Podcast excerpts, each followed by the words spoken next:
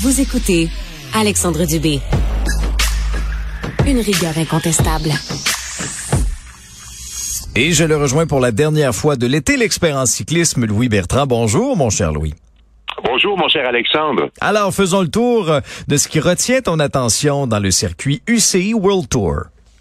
On va parler du Tour d'Espagne un peu ce matin. Tu sais, les grands tours ont l'habitude de s'exporter dans les pays visités, on observe toujours une ferveur populaire. Le Tour d'Italie est parti de Hongrie au mois de mai. Le Tour de France a pris son envol au Danemark. Le Tour d'Espagne avait les Pays-Bas comme point de départ le week-end dernier. Le peuple néerlandais est fou de vélo. Plusieurs courses couraient en vie les haies de spectateurs entre lesquels le peloton s'est faufilé ce week-end au plat pays. Et euh, la formation néerlandaise, justement, Jumbo Visma, du triple vainqueur de la Vuelta Primoz Roglic, a survolé la première étape contre la montre par équipe vendredi dernier. Le premier leader de ce 77e Tour d'Espagne était le néerlandais Robert Ressink, vainqueur du tout premier Grand Prix cycliste de Montréal en 2010. Il en est aujourd'hui au crépuscule de sa carrière. Son compatriote et coéquipier Mike Toynison a hérité du maillot de leader le lendemain.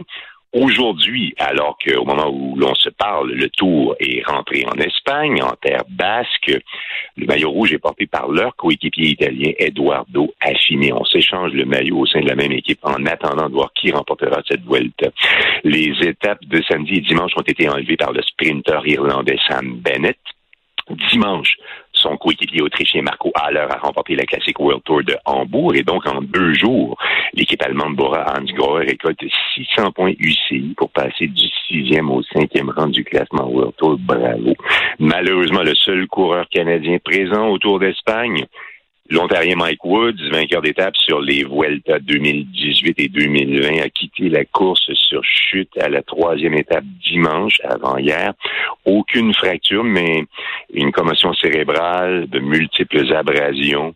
Tu sais, Alexandre, on pourrait discuter du cas Mike Woods durant des heures, mais Mhm. pour l'instant, je me limiterai à dire que si si cet ancien coureur à pied recordman canadien sur 3000 mètres est débarqué en World Tour à l'âge avancé de 29 ans, s'il n'est pas l'homme le plus malchanceux de l'histoire du cyclisme Ouais. canadien, alors Alexandre, ton prénom n'est pas Alexandre. Mhm, mhm. Mais c'est vrai, hein, il a accumulé effectivement là, les malchances comme ça. C'est pourtant c'est un tout un athlète là.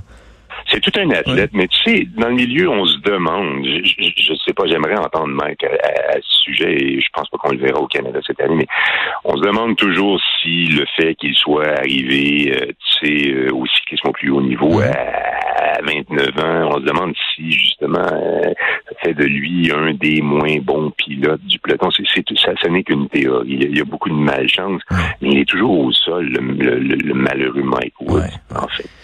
Euh, un mot sur euh, sur euh, ben, on s'en est parlé à quelques reprises pendant l'été. On se posait la question, on regardait un petit peu euh, ce qui se passait ailleurs. Est-ce qu'on sait un peu plus les grands noms là, qui seront présents chez nous euh, dans deux semaines Ah, écoute, on nous fait languir. J'espérais te, te- te- te dévoiler une liste complète de noms ce matin. La liste préliminaire des coureurs partants sera divulguée jeudi, mais écoute, je vais me risquer à dire, Alexandre, que le plateau n'a jamais été aussi relevé qu'en 2022 Ah oui. sur les Grands Prix cyclistes de Québec et. Montréal. Sérieusement. L'édition 2013 avait été marquante de par la présence d'Alberto Contador et de Chris Froome, mais ces deux hyper spécialistes des grands tours en 2013 étaient alors en fin de saison, en septembre, et s'étaient présentés chez nous sans ambition réelle. Nos épreuves World Tour inaugurées en 2010 ont désormais créé leur propre histoire. Nous en serons les 9 et 11 septembre au 11e édition à Québec et Montréal. Elles se sont forgées une excellente réputation au sein des équipes pro. Elles ont acquis du prestige. Elles sont attirantes en matière de points UCI. C'est une conversation que nous avons déjà eue. Euh, voici ce que le site Pro Cycling Stats, l'outil de référence, nous apprend en ce qui a trait à nos Grands Prix. Alors, euh, L'Australien Michael Matthews et le Belge Greg Van Avermaet, respectivement vainqueurs à Québec et Montréal en 2019, seront de retour en septembre. En outre, Matthews a réussi le doublé Québec et Montréal en 2018, quatre ans après son compatriote Simon Gerrans. Van Avermaet a également gagné à Montréal en 2016, l'année de sa consécration olympique sur route à Rio. Greg Van Avermaet est une figure emblématique des Grands Prix cyclistes de Québec et de Montréal avec sept autres podiums en plus de ces deux victoires. C'est une véritable histoire d'amour entre GVA et, le Canada. Peter Sagan, Tim Wellens, Rui Costa, trois autres hommes qui ont connu la réussite au Canada devrait être de retour en septembre, selon Pro Cycling Stats. Aussi, le vainqueur de Milan, Sanremo, Jasper Stuyven, il est belge, troisième à Québec en 2018. Les numéros 1 et 2 au classement UCI World Tour, Tadej Pogacar et Wood Van Aert. Et oui, bien entendu, Hugo Hull, Guillaume Boivin et Antoine Duchesne. Tu sais, euh, Hugo va recevoir une énorme charge d'amour en septembre. Et, c'est tellement mérité, hein, Louis. Ah, pleinement, écoute, avec ce qui nous a fait vivre euh, au mois de juillet.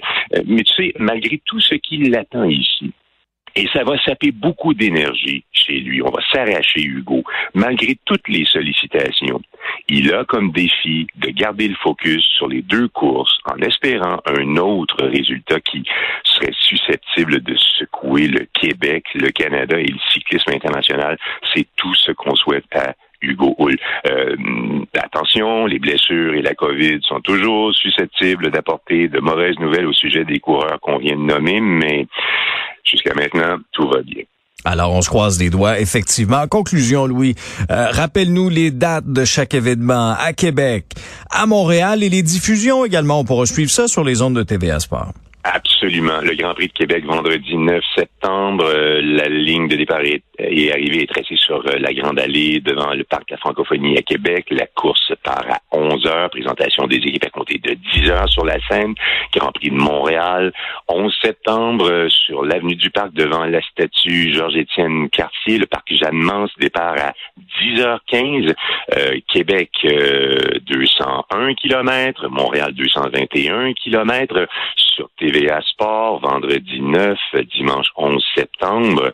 Et puis euh, aussi, tu sais, euh, entre les deux, euh, j'aimerais mentionner qu'il y a une épreuve provinciale, on va dire, mais ça s'appelle le, Critérium national sur Avenue du Parc. Le samedi après-midi, un parcours d'un kilomètre et demi, il y a des courses pour les maîtres hommes, c'est-à-dire les coureurs depuis de 30 ans, 30 kilomètres, les femmes, toutes catégories, 22 kilomètres et demi, les hommes juniors et seniors, 37 kilomètres 5. Ça se passe au moment où plusieurs coureurs du World Tour viennent s'échauffer, viennent reconnaître le parcours euh, de Montréal. Alors, samedi après-midi, si vous voulez déjà voir du vélo euh, un peu avant le Grand Prix de Montréal le lendemain, ben, venez voir le critérium national avec les meilleurs coureurs canadiens euh, devant la statue de Georges-Étienne Cartier sur la du Parc, samedi après-midi. Alors, c'est un rendez-vous. Louis, merci beaucoup pour ta passion et toutes tes connaissances. Ça a été un réel plaisir de collaborer cet été. Ça a été un plaisir pour moi aussi. À bientôt, Alexandre. Au revoir, Louis. Au revoir.